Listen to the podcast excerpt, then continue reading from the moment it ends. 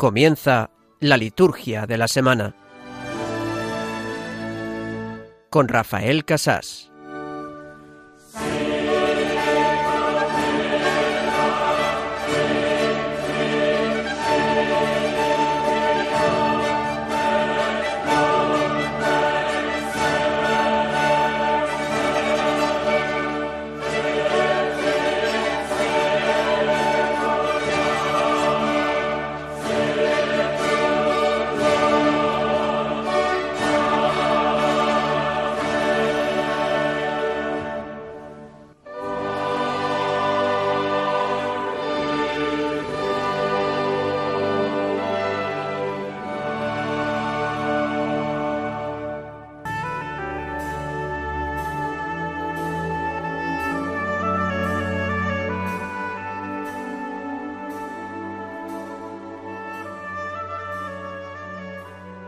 Oh Dios, que en la humillación de tu Hijo levantaste a la humanidad caída. Concede a tus fieles una santa alegría, para que disfruten del gozo eterno los que liberaste de la esclavitud del pecado. Por nuestro Señor Jesucristo, tu Hijo, que vive y reina contigo en la unidad del Espíritu Santo, y es Dios por los siglos de los siglos. Amén.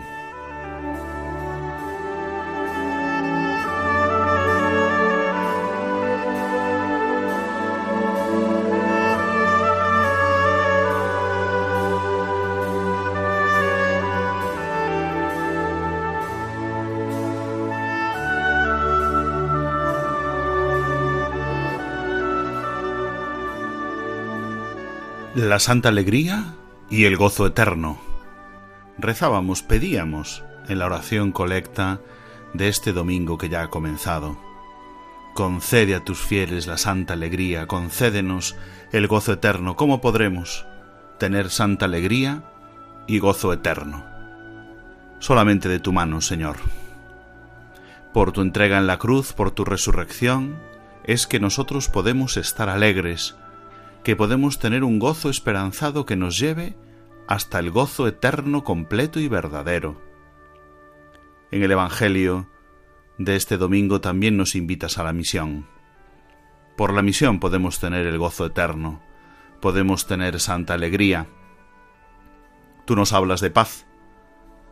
Tú en la palabra de Dios nos invitas a vivir la paz, a ser paz y a llevar la paz a otros enviaste a aquellos setenta y dos discípulos precisamente a llevar paz, a instaurar el reino de Dios.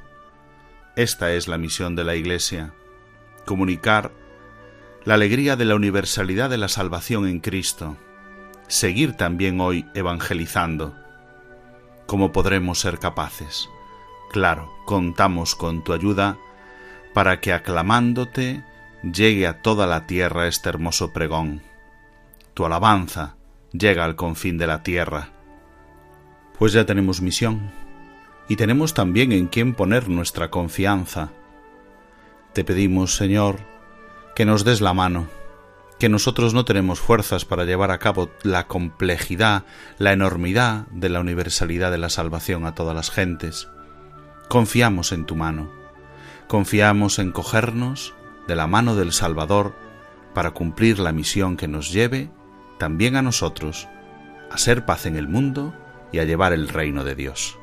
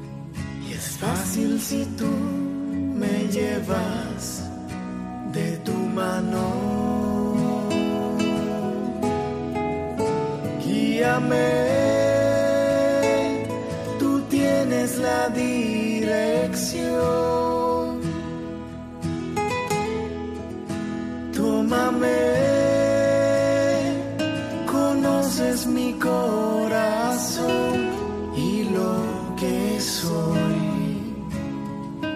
Y es fácil si tú me llevas de tu mano. Buenas noches, queridos amigos, queridos oyentes de Radio María. Les habla Rafael Casás, diácono de la Archidiócesis de Santiago de Compostela, emitiendo hoy desde La Coruña en nombre de la Delegación de Liturgia de nuestra diócesis compostelana. Ya ven cómo hemos comenzado, cogidos de la mano de Jesús. Jesucristo nos acompaña una noche más de sábado, que ya es domingo para la liturgia de la Iglesia, domingo decimocuarto del tiempo ordinario. Lo hacemos en continuidad con los demás compañeros que dirigen este programa, la liturgia de la semana, aquí en Radio María. Tenemos la intención de conocer más la liturgia para amar más a Dios a través de ella. Siempre intentamos vivirlo así. Y hoy, cogidos de la mano de nuestro Señor Jesucristo, comenzamos un mes más, el mes de julio, en el que les acompañará este diácono para repasar los sábados la liturgia de la semana. Tenemos cinco sábados por delante en el que iremos recorriendo estos domingos del tiempo ordinario, las claves teológicas de las lecturas, hoy con el biblista Ricardo Sanjur Jotero, y también comentaremos siempre el, el Evangelio de cada uno de los domingos. Hoy lo haremos con el liturgista José María Fuciño Sendín. La segunda parte de nuestro programa será siempre el calendario litúrgico de cada una de las semanas, en este caso de las ferias de la decimocuarta semana del tiempo ordinario. Hablaremos de la categoría litúrgica de los días de esta semana. También comentaremos algunas conmemoraciones, si tenemos solemnidades o fiestas, en medio de la semana. Y la tercera parte, ya saben, de nuestro programa es el tema de formación litúrgica. Durante este año estamos repasando la ordenación general del misal romano. Hoy lo haremos también con José María Fuciños, liturgista de La Coruña. Leeremos hoy del número 30 al número 33 de esta Institutio Generalis de la Ordenación General del Misal Romano. Ya saben que pueden comunicar con nosotros con sus comentarios al correo electrónico principalmente la liturgia de la semana 1 arroba radiomaria.es. Repito, la liturgia de la semana 1 arroba radiomaria.es. También pueden comunicar con nosotros en las redes sociales. En Facebook somos Radio María España y en Twitter arroba Radio María. Pueden dejar sus comentarios con el hashtag Liturgia Semana. Pues así comenzamos el programa de hoy y vamos a seguir cogidos de la mano de Jesús. Dame tu mano, toma mi mano, dame un abrazo, Jesús, dame tu mano, toma mi mano.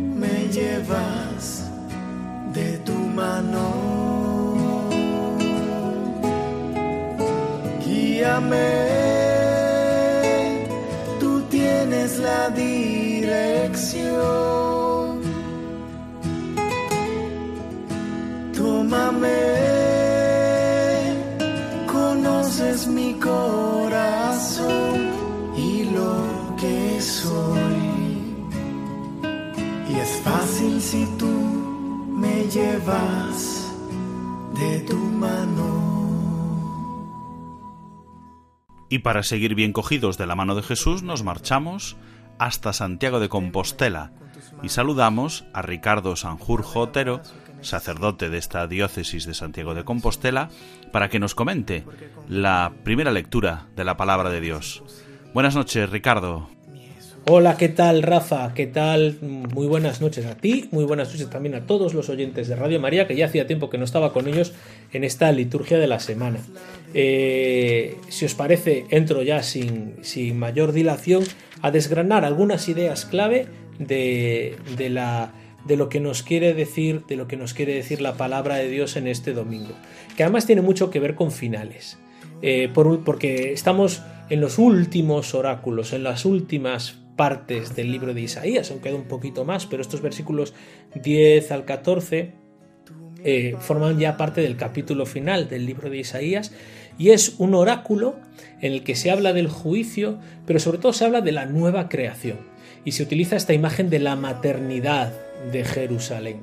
De hecho, pues eh, hay algunos autores que tiene eh, o que, conciben la idea de que a lo mejor sobre este tipo de oráculos de Isaías, en los que habla muchas veces de la mujer y de la, y de la madre, pues pueden estar eh, construidas también algunas de las afirmaciones que el Evangelio de Juan nos dice sobre María, pero para esto tendríamos que hacer otro, otro programa y otra tesis. Nos habla de esta madre que da a luz un pueblo, que un pueblo mmm, en el que se reformulan muchas de las relaciones sociales. Se nos habla de justicia, se nos habla de paz, se nos habla de convivencia pacífica. Yo creo que es este, este anhelo que todos tenemos de una plenitud, de una restauración social a imagen del reino de Dios. Pero sobre todo en lo que se incide, en lo que se incide es en la alegría en este, esta nueva creación que estamos llamados a vivir los cristianos es una nueva creación en la que estamos llamados a vivir sobre todo la alegría.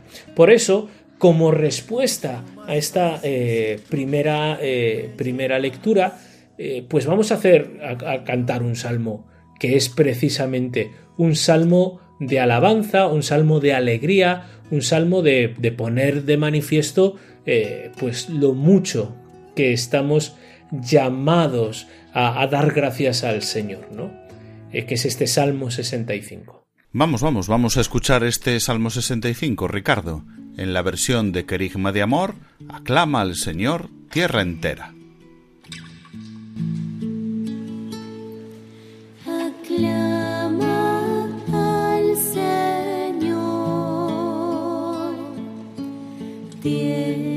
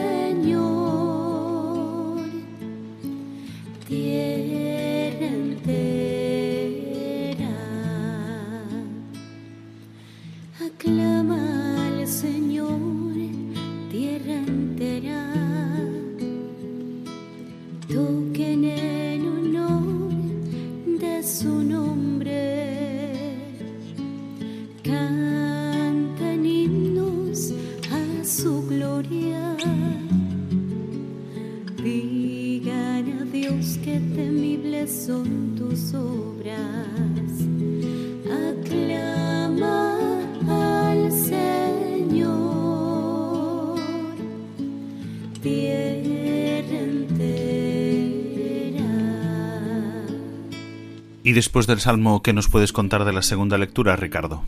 Sí, y vamos ya después del Salmo ya con la, con la segunda lectura, que como os decía, estamos hablando de finales y este es el final de la carta a los Gálatas, el capítulo 6. Esta oración final que hace Pablo en esta carta a los Gálatas, que es una carta emblemática ¿no? de, lo que es, de lo que es Pablo, de lo que es el núcleo central de su predicación, la libertad en Cristo, que, ha dado tanto que hablar a lo largo de la historia, ¿verdad? Eh, estamos, insisto, en los, versículos finales y aquí habla, pues si, si antes hablábamos de la alegría del parto, aquí habla también de los, un poco de los sufrimientos, ¿no? De los sufrimientos en función de esta nueva vida que nos trae Cristo. Yo estoy crucificado para el mundo, pero lo que no cuenta es, lo que cuenta no es la circuncisión y la incircuncisión, que era el núcleo del debate, ¿no? Que, muchas veces se le pone a Pablo, ¿no? Él se había que respetar la ley o no había que respetar la ley judía para ser seguidor de Cristo, sino lo que importa sobre todo es esta criatura nueva en Cristo. Por eso vamos a pedirle al Señor, yo creo que, lo importante es que tengamos claras las prioridades, porque muchas veces nos perdemos en, debates que pueden ser importantes, pero que en el fondo nos, pueden llevar a, desviar la atención de lo que es fundamental y central en nuestra vida, que es vivir en conexión con el Señor. Por eso yo creo que todos todos podríamos repetirnos esta, estas frases de Pablo. No Dios me libre de gloriarme si no es en la cruz de nuestro Señor Jesucristo, por la cual el mundo está crucificado para mí y yo para el mundo, que no es una asunción masoquista del sentimiento, del, del, sufrimiento, perdón, sino que sobre todo es un eh, darse cuenta de que lo central es la presencia de la cruz de Cristo, es decir, del amor de Dios en nuestras vidas. Y yo creo que con esto otro gallo nos cantaría. Yo creo que, que, hasta aquí, Rafa. Así ya no me enrollo más. Así que nada, buenas noches y hasta la próxima eh, vez que, que, me escuchéis en, en la liturgia de la semana. Fantástico, Ricardo. Muchas gracias una vez más por habernos iluminado la palabra de Dios con la sabiduría de un biblista. Despedimos así a Ricardo Sanjurjo Otero, sacerdote de la diócesis de Santiago de Compostela y nosotros nos preparamos para escuchar ahora el Evangelio, el centro de la palabra de Dios de este domingo. Nos preparamos, como siempre, con el aleluya.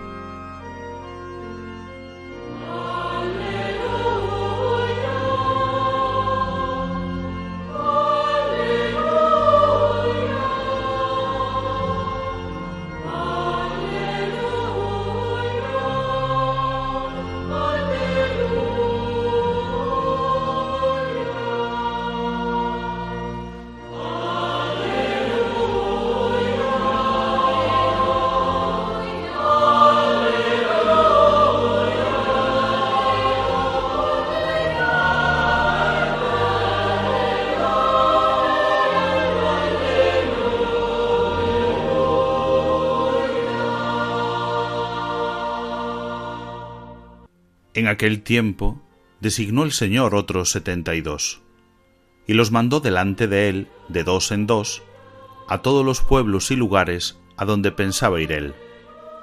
Y les decía, La mies es abundante, y los obreros pocos. Rogad pues al dueño de la mies que envíe obreros a su mies. Poneos en camino. Mirad que os envío como corderos en medio de lobos. No llevéis bolsa, ni alforja, ni saldalias, y no saludéis a nadie por el camino. Cuando entréis en una casa, decid primero, paz a esta casa. Y si allí hay gente de paz, descansará sobre ellos vuestra paz. Si no, volverá a vosotros. Quedaos en la misma casa, comiendo y bebiendo de lo que tengan, porque el obrero merece su salario. No andéis cambiando de casa en casa. Si entráis en una ciudad y os reciben, comed lo que os pongan, curad a los enfermos que haya en ella, y decidles, el reino de Dios ha llegado a vosotros.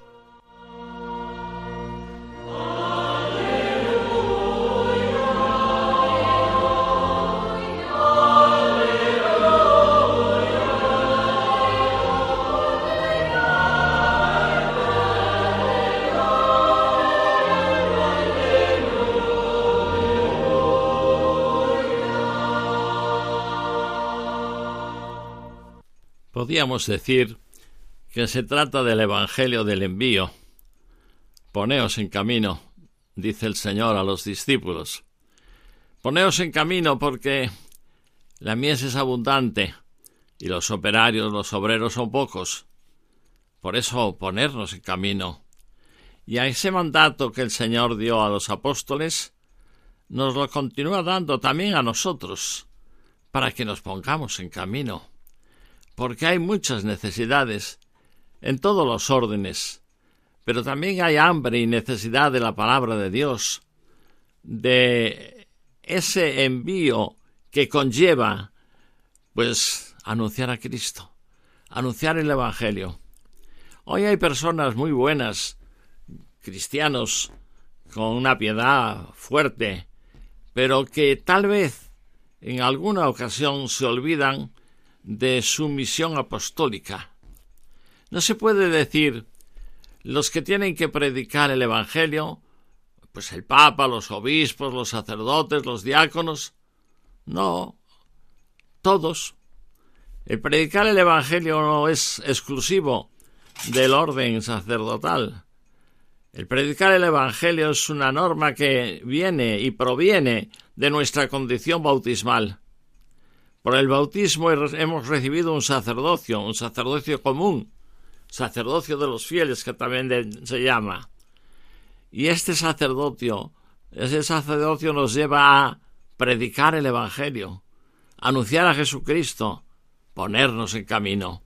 Hoy más que nunca se necesitan personas que se den cuenta de que su misión en el mundo no consiste tan solo en rezar, unirse a Dios, ser profundamente cristianos, todo ello claro, pero ¿y si no predicamos? ¿Y si no evangelizamos? Hoy se habla mucho de la evangelización, pero la evangelización es de siempre, no es de un momento dado en la historia de la Iglesia. Poneos en camino, nos sigue diciendo el Señor. Y entonces nuestra respuesta es nos ponemos en camino. Nos damos cuenta que hay mucha necesidad, mucha hambre de la palabra de Dios. Ponerse en camino significa precisamente esto, que nos demos cuenta de que estamos llamados a ser apóstoles en nuestro mundo, con todas las circunstancias que esto conlleva. Nos ponemos en camino, salimos de nuestra apatía o indiferencia de algún momento, y nos damos cuenta que el Señor nos necesita así. ¿Para qué? Para anunciar el Evangelio. La mies es abundante, los obreros son pocos. Si cada día nosotros nos rehuimos nuestra acción apostólica, estamos pues fallando a la exigencia de Jesús. Nos ponemos en camino. Este va a ser el lema principal no solo de este domingo, sino de todos los domingos y de todos los días de nuestra vida. Sí, le decimos al Señor, Señor, nos ponemos en camino.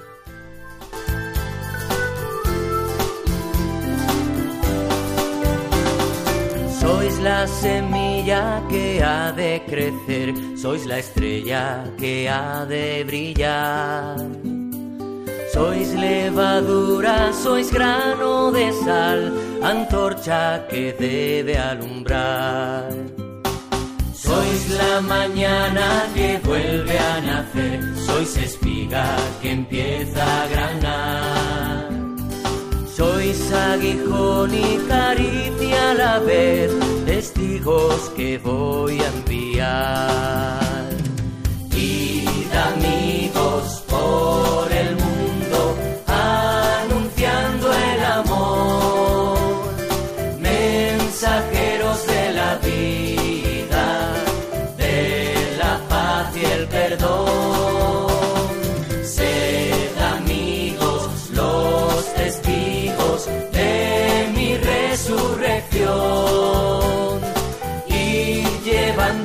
presencia, con vosotros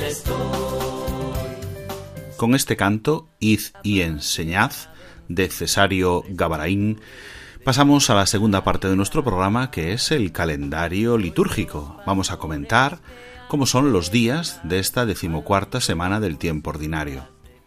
Verán que es muy sencillo porque estamos en una semana de tiempo ordinario en la que prácticamente no tenemos fiestas ni solemnidades para toda la Iglesia, sino que en algunas comunidades solamente, en algunas diócesis, pues celebran algunos santos en especial.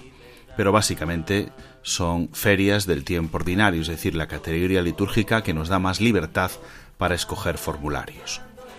Vamos a comenzar el día 3, domingo, para la iglesia ya la tarde del sábado 2 es domingo, pero el día 3 propiamente es el decimocuarto domingo del tiempo ordinario, con lo cual tenemos misa de domingo de color verde, hay una jornada especial, una jornada de responsabilidad en el tráfico, dependiente de la Conferencia Episcopal Española, de manera que en la liturgia del día conviene hacer alguna alusión en la munición de entrada o alguna intención en la oración universal o quizás un apunte en la homilía para concienciarnos de esta jornada de responsabilidad en el tráfico. Pero básicamente este domingo decimocuarto del tiempo ordinario, una misa de domingo, pues como cualquier domingo ordinario a lo largo del calendario litúrgico. Y los días lunes, martes, miércoles, jueves, viernes van a ser también ferias del tiempo ordinario. Es decir, tenemos mucha libertad para escoger formularios para la celebración de la Santa Misa. Eh, misas por diversas necesidades, misas comunes, misas votivas, decir, o repetir los formularios de la misa del domingo. Lunes día 4, por lo tanto, feria del tiempo ordinario, color verde y se permite cualquier formulario con mucha libertad. Ese mismo día, en la diócesis de Bilbao, se celebra la fiesta de San Valentín de Berriochoa, obispo y mártir. Y la diócesis de Tarragona celebra la fiesta de la dedicación de su iglesia catedral. El martes, el martes día 5, como decimos, una vez más, un día de feria del tiempo ordinario pero es solemnidad para los bernabitas y las hermanas angélicas de San Pablo que celebran a San Antonio María Zacaría, presbítero. En la ciudad de Vic también se celebra la solemnidad de San Miguel de los Santos, presbítero. Y nos unimos a la iglesia de Almería, pues se recuerda el aniversario de la ordenación episcopal de Monseñor Adolfo González Montes, su obispo emérito. El miércoles día 6, como decimos también, otra feria del tiempo ordinario. Hay fiesta para los cartujos, la de Santa Rosalina, religiosa. Y también fiesta de las misioneras cruzadas de la Iglesia, pues celebran a Santa Nazaria Ignacia March, religiosa. Nos unimos también en oración con la diócesis de Ciudad Real, pues celebra el aniversario de la ordenación episcopal de Monseñor Gerardo Melgar Viciosa, su obispo desde el año 2008. El día 7, una vez más, un día de feria en la mayoría de nuestras iglesias, pero la diócesis de Canarias, en Lanzarote, celebran la solemnidad de San Marcial Obispo. En Pamplona Ciudad, claro, 7 de julio, San Fermín. Pues celebran la solemnidad de San Fermín, obispo y mártir. Y en Pamplona, en toda la archidiócesis, en Navarra, se celebra a modo de fiesta. Esa solemnidad que en Pamplona Ciudad eh, se celebra así. Y en Urgel Ciudad se celebra la solemnidad de San Odón, obispo. Tenemos viernes, día 8, otro día común, donde no hay nada especial, tampoco en ninguna congregación, ninguna fiesta y solemnidad, hay algunas memorias, pero no hay fiestas ni solemnidades. Y el sábado, hasta la hora de nona, que a partir de ahí ya es domingo, pues el sábado hasta la hora de nona es una misa de feria, pues de esta decimocuarta semana del tiempo ordinario, solo que como fiesta la Congregación de los Sagrados Corazones celebra a Nuestra Señora de la Paz y los mercenarios celebran la fiesta del Santísimo Redentor. Para los demás, un día más de esta decimocuarta semana del tiempo ordinario celebramos el misterio general de Cristo en la salvación sin ponerle ningún acento especial, sino en su totalidad y en la universalidad de la Iglesia. Así es el comentario de la categoría litúrgica de los días de esta decimocuarta semana del tiempo ordinario y vamos a escuchar, para pasar a la tercera parte de nuestro programa, la antífona de comunión, que en este caso está tomada del Salmo 33. Gustad y ved, qué bueno es el Señor. Dichoso el que se acoge a él.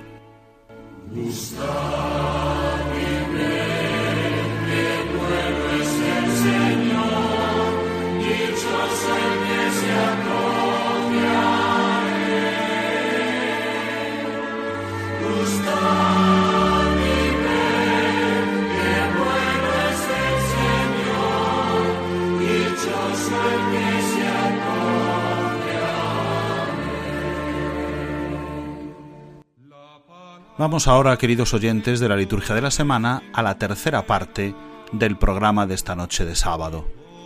La tercera parte siempre es nuestro tema de formación y contamos una vez más con la ayuda del liturgista José María Fuciño Sendín, sacerdote de la diócesis de Santiago de Compostela y abad presidente de la colegiata de La Coruña, que desde su ciencia teológica y litúrgica nos va a ayudar a continuar con nuestra reflexión que estamos haciendo sobre la introducción general del misal romano. Nos corresponde, en continuidad con los compañeros, lo han dejado en el número 29, así que nosotros vamos a comenzar en el número 30, por si alguno de ustedes tiene delante este documento que, como saben, inicia el misal y son la normativa, las explicaciones, la razón fundamental por las que hacemos las cosas en la liturgia, en este caso en la Santa Misa pues esta introducción general del misal romano, en el número 30 comienza hablando de las oraciones y de otras partes que corresponden al sacerdote. Vamos a leer, como hacemos siempre, cada uno de los números, en este caso el número 30, y después don, don José María nos lo comenta. ¿Verdad, don José María? Buenas noches, ya está por aquí. Don Rafael, buenas noches. Aquí estamos. Muy bien, pues vamos a, a comenzar con esta lectura, don José María. En el número 30 dice, entre las atribuciones del sacerdote, ocupa el primer lugar la plegaria eucarística, que es el vértice de toda la celebración. Hay que añadir a estas oraciones, es decir, la colecta, la oración sobre las ofrendas y la oración después de la comunión. Estas oraciones las dirige a Dios el sacerdote que preside la asamblea, actuando en la persona de Cristo en nombre de todo el pueblo santo y de todos los circunstantes. Con razón, pues, se denominan oraciones presidenciales. Bueno, don José María, tenemos aquí varias partes que le corresponden al sacerdote en la celebración, que les corresponde eh, poner la voz para hacer la oración, porque la oración la hacemos todos, pero le corresponden exclusivamente al sacerdote su proclamación. Son, dice, las atribuciones del sacerdote. ¿Qué, tipo de oraciones son estas y por qué las hace el sacerdote, don José María? La principal, sin duda alguna, es la plegaria eucarística. Sería un contrasentido que la plegaria eucarística la recitase otra persona distinta del sacerdote. No es correcto, por ejemplo, que se invite a la comunidad a que digan todos la plegaria eucarística. No, la plegaria eucarística es exclusivamente presidencial, es del sacerdote. Pero aparte de esto, hay lo que se llaman las tres oraciones de la misa, que, como dice eh, la instrucción, son la oración colecta, la oración sobre las ofrendas y la oración después de la comunión. Estas oraciones son también del sacerdote y las dirige a Dios en la persona de Cristo. Se denominan, pues, estas oraciones oraciones presidenciales. Es decir, todos rezamos, igual que cuando alguien proclama la lectura, todos estamos haciendo la lectura, pero la proclama el lector. Y todos nosotros estamos también metidos en esa lectura, pero la está proclamando un lector. Cuando estamos en la Santa Misa, el sacerdote pronuncia esa oración, porque él actúa en la persona de Cristo cabeza, y el pueblo también está orando en ese momento, pero la palabra la tiene el sacerdote y la dice exclusivamente el sacerdote, la pronuncia exclusivamente el sacerdote. Escuchamos al sacerdote, seguimos esa oración, pero hay que tener en cuenta una cosa, que tanto la plegaria eucarística como las tres oraciones que he citado concluyen con amén. Es decir, la comunidad ratifica lo que ha oído, se ha unido al sacerdote y dice amén estar de acuerdo, estar conforme. Es decir, todos estamos orando, el sacerdote hace esa oración en nombre de todo el pueblo, como dice el número 30, dice en nombre de todo el pueblo santo, y utiliza esa expresión y todos los circunstantes, yo creo que es más bien una traducción, ¿verdad?, de una palabra latina, porque circunstantes no nos suena muy bien, es decir, estamos todos allí, estamos todos alrededor, si nos vamos a la etimología de la palabra, perdonen que les habla el profesor de latín en este momento, pero es, estamos todos alrededor, es decir, formamos todos esa asamblea ¿eh? y unidos a la voz del sacerdote, estamos rezando nosotros también cuando él habla, ¿eh? pero él actuando en la persona de Cristo cabeza y la asamblea actuando en la persona de Cristo cuerpo, estamos unidos en esa misma oración que pronuncia el sacerdote y en la que no nos debemos meter.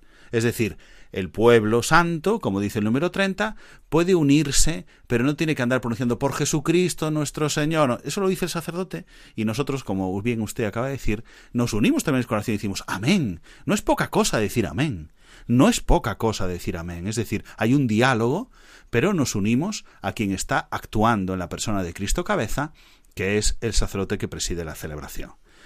Además habla eh, como en dos niveles, ¿verdad? Primero la plegaria eucarística, es, que es un nivel superior, ese, pues todos estamos también, supongo, todos estamos desde nuestra posición en esa asamblea circunstante orando, además muy profundamente en ese momento, y uniéndonos a las palabras que pronuncia exclusivamente el sacerdote. Hay un nivel, primero, ¿verdad?, la plegaria eucarística, y luego esas tres oraciones.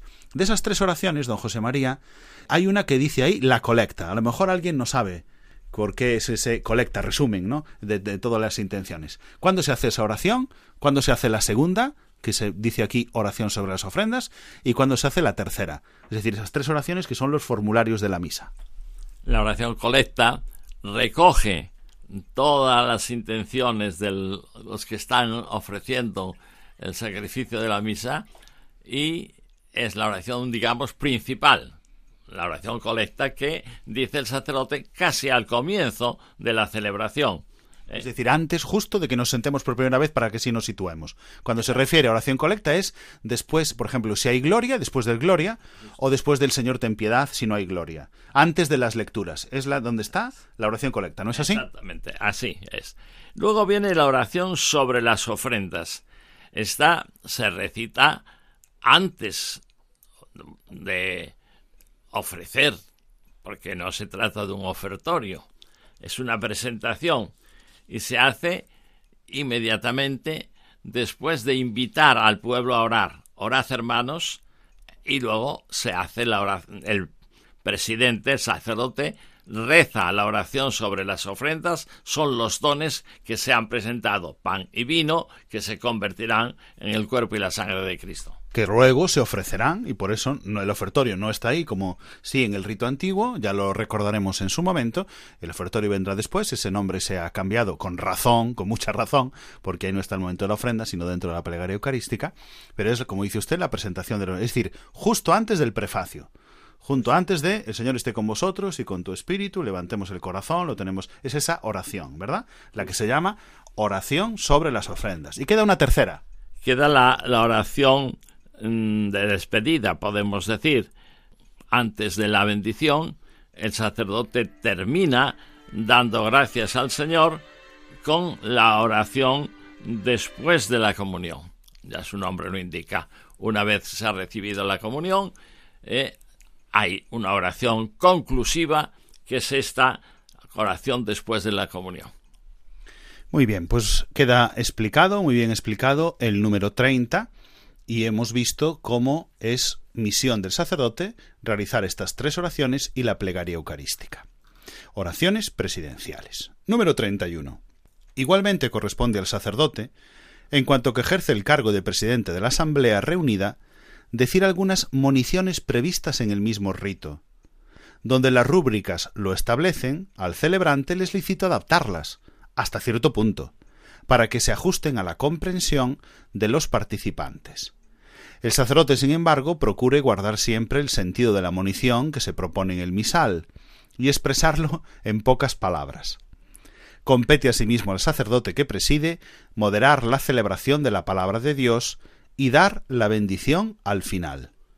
También le está permitido introducir a los fieles en la misa del día con brevísimas palabras, tras el saludo inicial y antes del acto penitencial en la liturgia de la palabra, antes de las lecturas, en la plegaria eucarística, antes del prefacio, pero nunca dentro de la misma. Igualmente, dar por concluida la entera acción sagrada antes de la fórmula de despedida. Bueno, entramos en otro nivel, don José María, ¿verdad? Ya no son oraciones, sino alguna monición, que significa pues alguna llamada de atención, una introducción a veces, un señalamiento, pero no en algunos lugares, sí en otros, y además insiste mucho en que sea breve, ¿verdad? Exacto. Son unas adaptaciones para que los fieles sigan mejor el formulario que están, rezando. Aquí parece que hay muchas municiones. Debemos ser en esto un poquito cautos, ¿verdad? Municiones las necesarias, eh, pero no municiones a cada momento. Sería, yo creo, que una mala valoración de lo que es la celebración eucarística que abusásemos de las municiones. Munición cuando es necesaria se hace, hace, hace el sacerdote con breves palabras. A veces hay municiones que parecen homilías. porque Se dicen muchas cosas. No, eso dejemos la homilía para lo que es. Pero las municiones es otra cosa. Es una llamada de atención para un momento. Yo siempre he dicho que municiones muy necesarias en Semana Santa. ¿Por qué? Porque son unos ritos que no son frecuentes y ahí vienen muy bien las municiones. Eh, pero en eh, un domingo normal, pues una, unas cuantas quizá al principio de la misa, a la bendición, no es necesario que sean muchas y muy prolongadas. Si es una munición temática del comienzo, la puede hacer un laico, en este caso, y sin embargo otras le corresponden al sacerdote porque explican y están previstas en un rito concreto, ¿no? al, antes del acto penitencial, por ejemplo, eh, por poner un ejemplo, ¿vale? y en algunos momentos también unas, dice una fórmula de despedida antes de la bendición, quizás, ¿no? Pues una palabra de acción de gracias, pero eso, una palabra, ve que repiten muchas veces con brevísimas palabras. Hay que ser, como usted dice, delicados en esto. Bueno, hemos entrado, por lo tanto, en un segundo nivel. Primero la plegaria eucarística y las oraciones, y ahora también corresponden al sacerdote algún tipo de munición que esté prevista en el rito. ¿vale? Las otras, pues es lícito encargárselas a los laicos, que la pueden hacer, o a algún lector, o al diácono, que es en, principio el que hace la munición. Bueno, vamos a, a, entender un poquito más en el número 32 el por qué, ¿verdad? Porque nos habla de la naturaleza, ¿eh? es decir, del sentido propio de, de cuando el sacerdote que preside está haciendo su labor de persona de Cristo. Dice el número 32. La naturaleza de las intervenciones presidenciales exige que se pronuncien claramente y en voz alta, y que todos las escuchen atentamente. Por consiguiente, mientras interviene el sacerdote, no se cante ni se rece otra cosa, y estén igualmente en silencio el órgano y cualquier otro instrumento musical. Claro, parece de perogrullo, ¿verdad? Cuando decimos esto, pero es que a veces pasan cada cosa en nuestras liturgias que nos habla del porqué, de que en la naturaleza propia de cuando interviene el sacerdote hay que estar muy atentos, con, con atención, escuchando atentamente y que no se interrumpa esa voz. ¿Por qué esa voz? Exactamente. Dos cosas a la vez no se pueden hacer. Si está hablando el sacerdote debe cesar cualquier otra forma que serían muy válidas, pero que en ese momento no son coherentes. Por ejemplo, un canto, por ejemplo, el sonido del órgano. Música de fondo, ¿verdad? Música de fondo. Exacto. En esos momentos el sacerdote habla, tiene que silenciarse todo lo demás. Es que es la voz de Cristo. Si está en una oración presidencial, ¿verdad, don José María? Exacto. Es que entonces eh, parece que queremos tapar la, la, la palabra, la, la voz del Señor. Se da este caso con bastante frecuencia y por eso hay que estar muy atentos para que el sacerdote hace la munición que sea, todos los demás callan, incluido el órgano y los instrumentos musicales. Muy bien, porque a veces sí que tenemos eh, alguna experiencia, ¿verdad? Incluso mm, recitando algún texto sagrado, la plegaria eucarística, etcétera, música de fondo y todas esas cosas, que pueden quedar muy bonitas sentimentalmente, pero que no responden a la naturaleza de una intervención presidencial del que actúa en la persona de Cristo cabeza. Bueno, parece una cosa así muy, ¿verdad?, de, de lógica, pero a veces vemos que, que sucede. Número 33. El sacerdote no sólo pronuncia oraciones como presidente, en nombre de la Iglesia y de la comunidad reunida, sino que también algunas veces lo hace a título personal, para poder cumplir su ministerio con mayor atención y piedad. Estas oraciones, que se proponen antes de la lectura del Evangelio, en la preparación de los dones, y antes y después de la comunión del sacerdote, se dicen en secreto. Uy, don José María, a lo mejor algunas personas ¿No se han dado cuenta de que el sacerdote, si de verdad lo hace en secreto, y lo hace, que dice estas oraciones, dice aquí, a título personal, para que pueda cumplir su ministerio con mayor atención y piedad? ¿Cuáles son estas oraciones? ¿Qué? ¿Por qué? ¿Qué sucede aquí? Se dicen en secreto y señala, señala las que se proponen, por ejemplo, antes de la lectura del Evangelio. Hay una oración que tanto el diácono como el presbítero, si no hay diácono, recita en silencio para prepararse a proclamar el Evangelio. En la preparación de los dones, ay Dios mío, estamos acostumbrados a bendito sea Señor Dios por este pan, por este... No son necesarias, es mejor en secreto. Ya estamos con muchas oraciones, un momento de silencio y el sacerdote hace esa presentación en secreto. Y después de la comunión, el sacerdote también en secreto. Luego da la oración final después de la comunión. Esos tres momentos que señala el número 33 deben observarse y notamos con cierta frecuencia que no se cumplen. Un detalle nada más. Esta oración que se propone para la presentación de las ofrendas de los dones a los obispos, el ceremonial de obispos, les obliga que sean en secreto. Les obliga. Entonces, los sacerdotes también debemos cuidar esto y no prodigar mucho en voz alta lo que es o debe hacerse en secreto en voz baja. Además, no sé si se han dado cuenta que después de hacer esa presentación de los dones, dice el sacerdote inclinado profundamente en secreto. No se la habrán escuchado normalmente, salvo que, bueno, a veces los micros desvelan un poquito lo que dice el sacerdote en ese momento. Se inclina y por si ustedes no lo han escuchado nunca, don José María, ¿qué dice el sacerdote en ese momento después de elevar el pan y el vino para presentarlo antes del prefacio y, y antes de lavarse las manos? ¿Qué dice el sacerdote?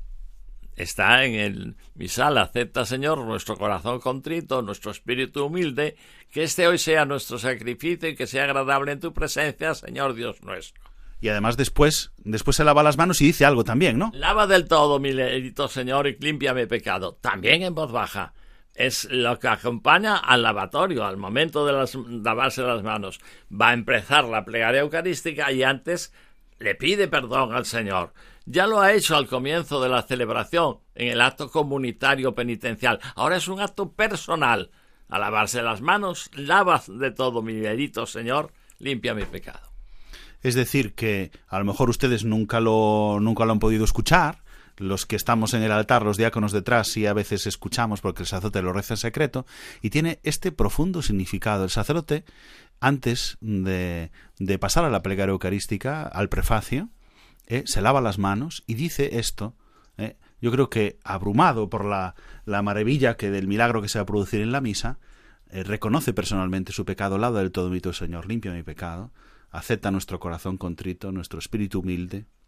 Son palabras que dice el sacerdote en secreto y que normalmente, pues claro, no escuchamos, porque las dice personalmente. También, antes de de leer el Evangelio. ¿eh? Como decía, hay otra oración en secreto y después de leer el Evangelio también. Antes de leer el Evangelio, el sacerdote, eh, si, está, si está solo, dice... ¿Qué dice don José María? Purifica mi corazón y mis labios, Dios Todopoderoso, para que pueda anunciar dignamente tu santo Evangelio. Muy bien, eso también se le dice eh, más o menos al, al diácono cuando es el que va a proclamar el Evangelio.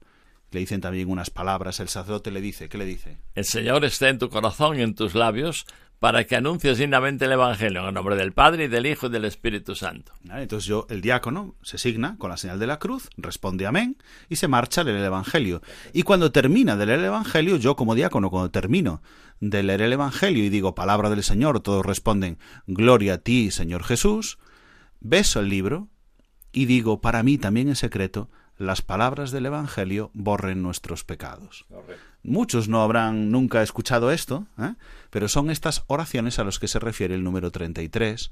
Algunas cuestiones también, por cierto, eh, no lo habrán escuchado nunca, pero cuando el diácono mezcla el vino con el agua, en el momento de la presentación de los dones, también si lo hace el sacerdote, yo me refiero a mí cuando lo hago como diácono, decimos una fórmula que también tiene su sentido espiritual. Al echar el vino y un poquito de agua en el cáliz, decimos en secreto, por el misterio de esta agua y este vino, haz que compartamos la divinidad de, que de quien se ha dignado participar de nuestra humanidad. La divinidad y la humanidad de Cristo, en este caso, como ven, se unen en el agua y en el vino. Y hay otra más, hay otra más. Dígame, don José María, dígame, decía. Sí. Pero si no hubiera diácono, lo hace el sacerdote. Sí, también, también el sacerdote lo dice al echar ese poquito de agua dentro del vino en el cáliz. Y luego, porque también lo harán los acólitos, eh, que también están facultados para purificar, es decir, después de comulgar todos, en el momento en el que se recogen los vasos sagrados y se purifica, la persona que lo hace pronuncia también unas palabras, en secreto también. Mientras hace la purificación, se dice, Haz, Señor, que recibamos con un corazón limpio el alimento que acabamos de tomar, y que el don que nos haces en esta vida nos aproveche para la eterna. Esto lo hace quien purifica, para que el alimento que hemos tomado sea de provecho para la vida eterna. Bueno, pues tenemos muchas oraciones, como ven, en las que eh, en su mayoría son presidenciales y después también en las que participamos cada uno de nosotros de formas diversas según los grados. Lo hemos dejado aquí en el número 33. El próximo día continuaremos, ¿eh? porque nos toca este mes de julio continuar hasta, hasta el final de este capítulo, ¿eh? hasta que hablemos del silencio sagrado en el último de los números del capítulo, que es el 45. Pero vamos a ir viéndolo por partes y con su ayuda, don José María, si le parece. Me parece muy bien. pues nos vemos hasta el sábado que viene, don José María. Buenas noches. Buenas noches.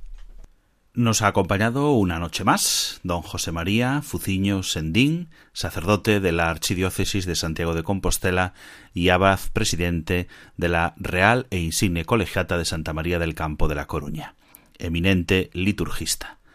Le agradecemos una vez más y nos despedimos ya, queridos oyentes, porque se nos ha ido pasando el tiempo rápido, rápido, rápido y queremos eh, darles las gracias por su atención, anunciarles que volveremos el próximo sábado con otra edición de nuestro programa La Liturgia de la Semana. Ahora les dejamos con los servicios informativos de Radio María, con toda la actualidad de España, del mundo y de la Iglesia, por eso les abrazo en el Señor y les deseo un feliz domingo. Muchas gracias, buenas noches de parte de su amigo el diácono Rafael Casas.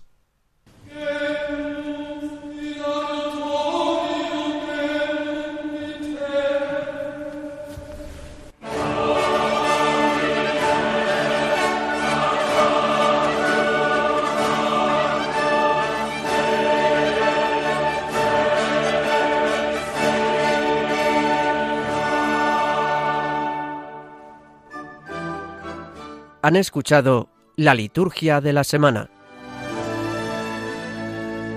con Rafael Casás.